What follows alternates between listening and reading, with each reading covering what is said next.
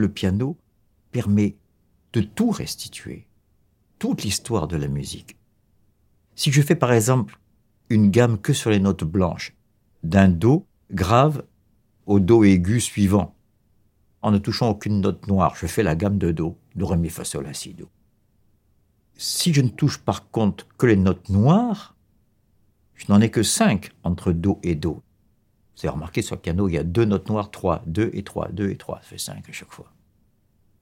Ben, si vous prenez uniquement les notes noires, avec un petit trou, vous avez remarqué, entre les deux et le trois, il y a un trou. Ça veut dire qu'on saute tout d'un coup un petit intervalle. Alors que le piano, vous avez remarqué qu'il y a deux endroits où il n'y a pas de notes noires entre les notes blanches, c'est entre mi et fa et entre si et do.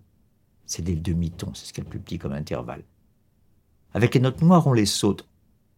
Vous ne savez pas jouer de piano, c'est pas grave. Vous ne jouez que sur les notes noires dans l'ordre que vous voulez ça va sonner tout d'un coup extrême-orient. Comme c'est bizarre. Et oui, parce que tout l'Orient musical, et surtout l'extrême-orient, se déploie sur une échelle sonore qu'on appelle la gamme pentatonique. C'est-à-dire qu'il y a cinq barreaux sur son échelle. Je viens de rappeler la distinction fondamentale et souvent qui paraît un peu mystérieuse aux non-initiés mais ici c'est ouvert à tout le monde, entre la tonalité, uniquement les notes blanches, et la modalité, le tonal et le modal. D'abord, la musique tonale est une spécificité de la géographie et de l'histoire dite occidentale.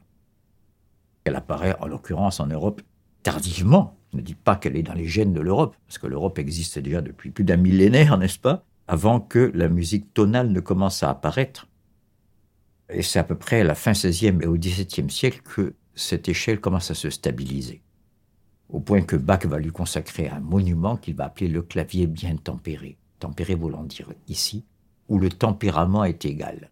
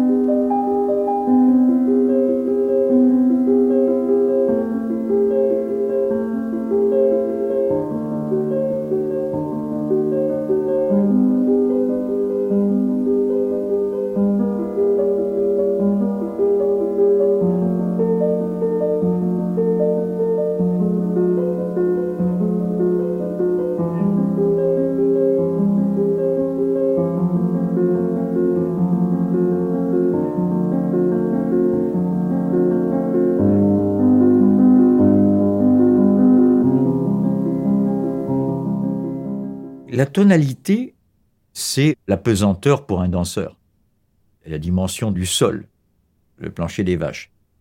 C'est les notes d'où on part, les notes auxquelles on revient. Vous sentez qu'on a commencé une phrase et vous sentez quand on l'a fini. Pour ce qui est du modal, qui est plus difficile à saisir au départ parce que notre culture sonore à nous en Europe est forgée par la musique tonale, en gros, le modal, c'est la quasi-totalité des musiques extra-européennes. Quand vous écoutez de la musique africaine, que ce soit de la musique de l'Ouest, dite soudanaise à une époque, ou bantou si c'est l'Afrique centrale,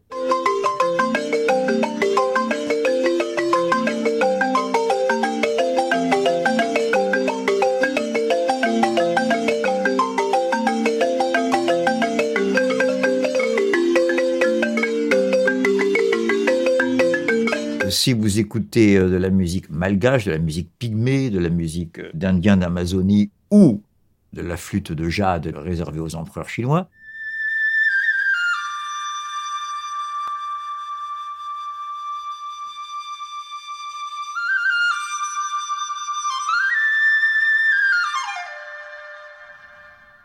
Dans tous les cas, c'est de la musique modale. À quoi on le reconnaît que c'est modal? Je vais vous dire un truc très simple vous écoutez du bignou. C'est le bignou breton. Je vous l'ai dit, la tonalité c'est venu tard. Donc toutes les musiques traditionnelles, donc beaucoup plus anciennes, qui étaient là avant, avant l'écriture, avant la musique classique, sont modales, même en Europe. Si vous écoutez du bignou, la cornemuse, vous remarquez qu'il y a une note qui bouge pas. après, il improvise des tas de choses dessus, mais il y, a, il y a une note de base qu'on entend tout le long. Ça a un nom technique en analyse musicale, ça s'appelle un effet de bourdon.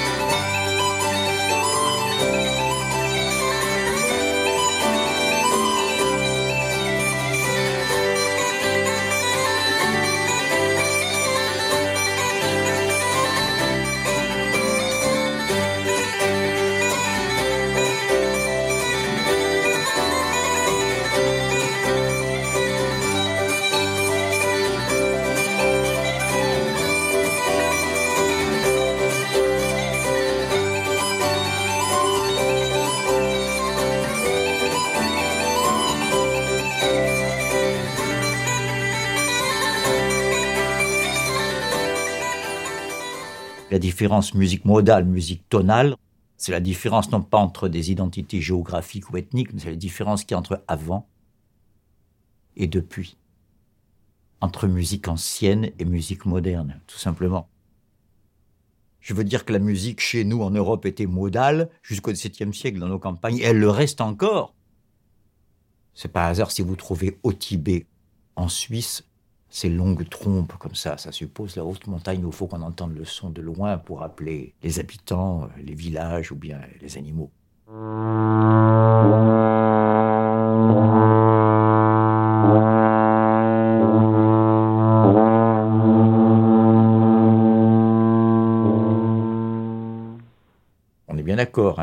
Différence modale-tonale ne veut pas dire musique forcément extra-européenne par rapport à une essence qui serait occidentalo-européenne, qui est complètement imaginaire et fantasmée.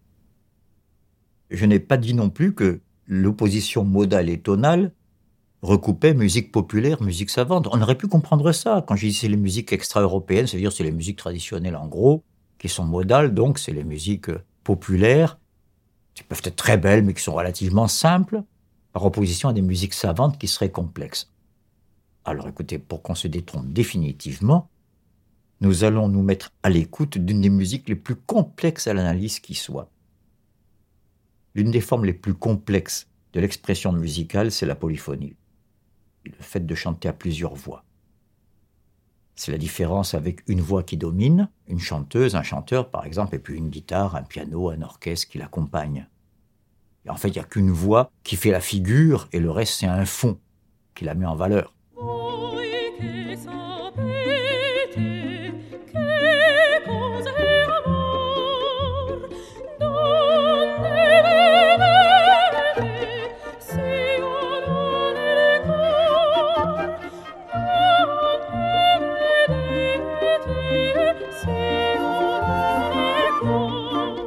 Ça, c'est le contraire du contrepoint, de la fugue et de la polyphonie. Deuxième exemple, une valse.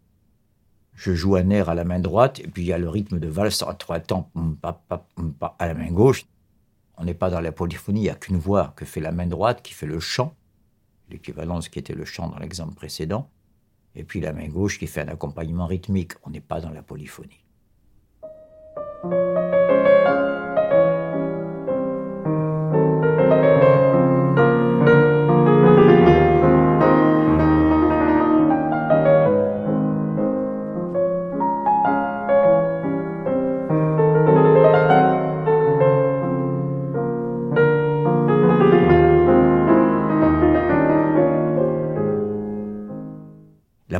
C'est quand il y a plusieurs voix dont chacune est autonome, chacune est belle par elle-même. Et c'est de leur entrecroisement que naît une beauté encore supérieure. C'est ce qu'il y a de plus complexe en musique. C'est là, bien sûr, où le musicien emblématiquement représentant de la musique savante, Bach nous force les lèvres. On ne sait pas quand on pense musique savante, on pense à Bach. Mais ça ne veut pas dire que ça c'est valable pour les musiques écrites occidentales et que la polyphonie est absente, comme on l'a dit longtemps, dans les musiques extra-européennes. Au contraire, dans les sociétés les plus primitives, c'est pas de valeur. Elles sont primitives techniquement au niveau du développement technologique. Il y a des sociétés qui maîtrisent à peine à l'heure actuelle, au moment où je vous parle, les techniques de production du feu. Là, je prends mon exemple sonore dans les pygmées qui peuplent la forêt. Ça veut dire sur leur habitat d'origine. aussi peu que les Indiens d'Amazonie. Ils habitaient dans les bonnes terres et on les a refoulés là-bas. Planteurs de café ont refoulé les Indiens. Juste ça parce qu'il y en a qui croient que la forêt est idéale pour vivre. Ça passerait bien de la forêt, les Indiens, moi je vous le dis. Enfin, les pygmées, qui connaissent admirablement la forêt parce qu'ils ont eu tout le temps de s'y acclimater, de s'y adapter et d'y vivre, ont une musique qui exprime une polyphonie aussi complexe à l'analyse que celle d'une fugue de Bach. Polyphonie vocale, fascinante à entendre parce qu'elle semble imiter les sons de la forêt. Vous savez, c'est extraordinaire d'écouter une forêt équatoriale la nuit. Il y a des voix lentes, des voix rapides, tout ça simultanément, des murailles de bronze faites par des milliards d'insectes, et par-dessus quelques solistes, un singe par-ci, un oiseau par-là, un prédateur, une proie.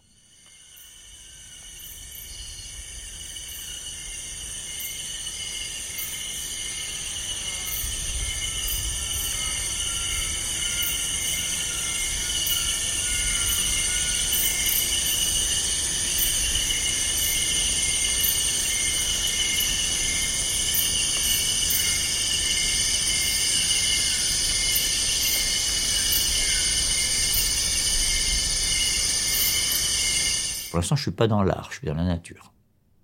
Ça devient une musique, ça devient de l'art quand ces bruits sont ordonnés en son et quand les pygmées merveilleusement organisent cet extraordinaire bruitage de la nuit tropicale. Vous en avez aussi bien au Gabon, au Congo, un petit peu au Cameroun, bien sûr au Zaïre, en République centrafricaine, c'est les pays de la forêt dense, où l'on peut avoir le bonheur d'écouter ces polyphonies qui ne sont audibles que chez les pygmées.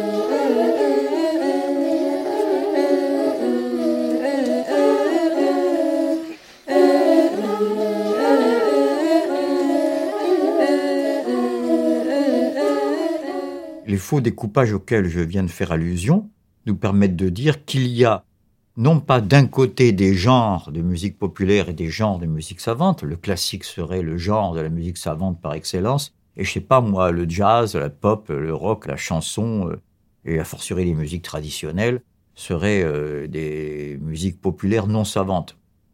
Non, on vient de voir que c'était même l'inverse dans le cas des pygmées. Je suis en train de dire que vous avez dans le jazz du populaire ou du savant, au choix.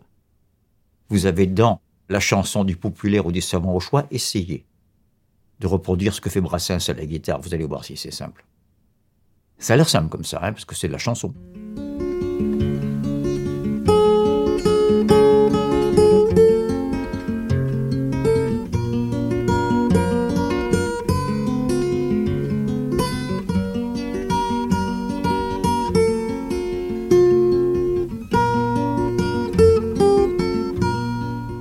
Quant au classique, c'est sans doute le genre dans lequel on trouve statistiquement en nombre d'œuvres le plus de musique savante, surtout avec l'accumulation des siècles.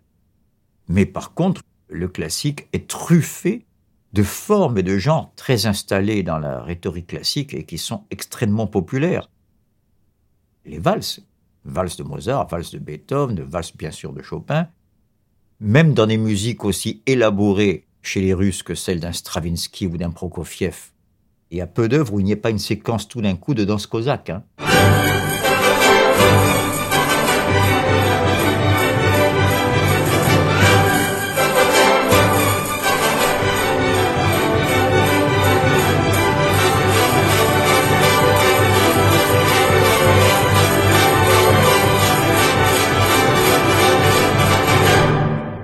Que nous soyons bien d'accord, les différences entre classique, jazz musique populaire sont beaucoup plus difficiles à établir quand on cesse de les faire reposer sur des clivages aussi simples. Donc on a mis un petit peu d'ordre dans la séparation musique populaire, musique savante. Par contre, là où ça semble beaucoup plus facile, c'est la musique classique et le jazz. Alors là, c'est très simple, on va vous le dire. Le jazz, c'est improvisé, la musique classique, c'est des partitions, c'est écrit. Faux. Ça, c'est encore une imagerie qui circule. Parce qu'on ne dit pas au grand public que Bach, Mozart et Beethoven étaient connus pour leurs extraordinaires improvisations. Et il n'y avait pas de magnétophone, il n'y avait pas de manière d'enregistrer ou de télécharger à l'époque ce qu'ils faisaient, malheureusement. Mais on a les témoignages. Quand Beethoven improvisait, les gens s'évanouissaient. Il y en a qu'on évacuait sur des brancards d'émotion. Bach, qui est un petit musicien allemand, petit au sens de la renommée, était obscur. Il faisait son petit travail tous les dimanches, il avait sa cantate à faire pour le temple, là. Il lui était interdit de faire des opéras, il n'était pas connu jusqu'à ce qu'on entende parler de ce type prodigieux qui improvisait à l'orgue, tout ça. Et donc, on le fait monter à Berlin voir le roi, le roi de Prusse, qui était un musicien, un fin musicien qui jouait bien de la flûte, et qui a proposé un thème à Bach. Bach a improvisé une fugue à X voix. On a tous les témoignages. Tout le monde était stupéfait. Et quant à Mozart, je veux dire, il n'a jamais joué deux fois un de ses concertos de la même manière. Il improvisait toujours une cadence différente. C'est vers le XIXe siècle que cette tradition de l'improvisation a commencé à se perdre avec l'institution des concerts, musique écrite, etc. Mais inversement, on pourrait montrer tout ce qu'il y a décrit dans le jazz. Donc c'est pas le fait d'improviser ou le fait d'écrire qui justifie le partage musique classique jazz. Alors bien sûr, il n'y a pas de composition entièrement jazzistique comme on compose euh, en classique un quatuor, une symphonie ou une fugue de la première note jusqu'à la dernière. Si le jazz est basé sur l'improvisation, ça veut dire quoi composer? Justement, ici, il faut faire appel aux plus grands arrangeurs du jazz. Statut intermédiaire, le terme arrangeur, vous voyez, qui est typique du jazz, qui est entre l'improvisation pure et l'écriture totale de la première note jusqu'à la dernière quelqu'un comme Duke Ellington, pour prendre les plus grands arrangeurs, n'est-ce pas, John Lewis bien plus tard, Charlie Mingus, dans un jazz d'avant-garde, savent très bien écrire quelques parties, l'introduction, pour que tout le monde ait un peu le même arrangement l'introduction qui va donner un petit peu le feeling du morceau, la fin aussi, pour qu'on retombe sur ses pieds à la fin, et entre les deux, chacun fait son improvisation comme il veut. Il y a des plages improvisées qu'on laisse comme ça libres, free, et quelques passages écrits qui peuvent soit être au début à la fin, soit revenir à intervalles réguliers. Vous voyez comme c'est quand même beaucoup plus compliqué qu'on ne pense. Mais alors c'est quoi la différence entre le jazz et le classique? C'est que le jazz, c'est une improvisation collective, c'est pas le cas de Bach, de Mozart et de Beethoven quand ils improvisent. Et c'est le seul genre musical à faire ça sur une double échelle de son. Le mode dut dont j'ai parlé tout à l'heure, qui vient de la vieille Europe, et parallèlement, et toujours en même temps, pas tantôt l'un, tantôt l'autre, sur l'échelle du blues que les Afro-Américains, via la traite négrière, ont transporté via l'Atlantique de l'Afrique jusqu'aux États-Unis. L'échelle du blues, qui est une échelle sonore bien précise, où il n'y a pas les deux demi-tons du mode dut. Bon, alors vous allez me prendre pour un grand vicieux à la fin, parce que pour illustrer les musiques les plus complexes, je suis allé puiser chez les peuples dits les plus primitifs, au fond de la forêt dense, dans les polyphonies pygmées, et maintenant, je vais me servir du musicien réputé être le plus savant, je pense à Jean-Sébastien Bach, comme échantillon de musique on ne peut plus populaire. De l'immense œuvre de Bach, plus de mille œuvres dans la production de Bach, il y a quand même comme ça quelques sommets qui dominent l'ensemble du massif himalayen de la production de Bach. J'ai nommé le final du sixième concerto brandebourgeois, la noce la plus festive dans l'écriture la plus savante. C'est une gigue, déjà la gigue est peut-être la plus populaire des danses populaires de l'époque. Elle vient terminer en général les suites et elle était une des danses privilégiées pendant les fêtes. Vous savez, la gigue c'est tan tan tan tan tan tan tan pam pim pam tim tim tim C'est ça la gigue. Eh ben, je viens d'énoncer le thème qui sert de finale, car il faut toujours se quitter sur une note heureuse dans la musique de cette époque, par courtoisie pour le public, du sixième concerto brandebourgeois. L'écriture la plus savante au service de la musique la plus légère au meilleur sens du terme et la plus enlevée en tout cas.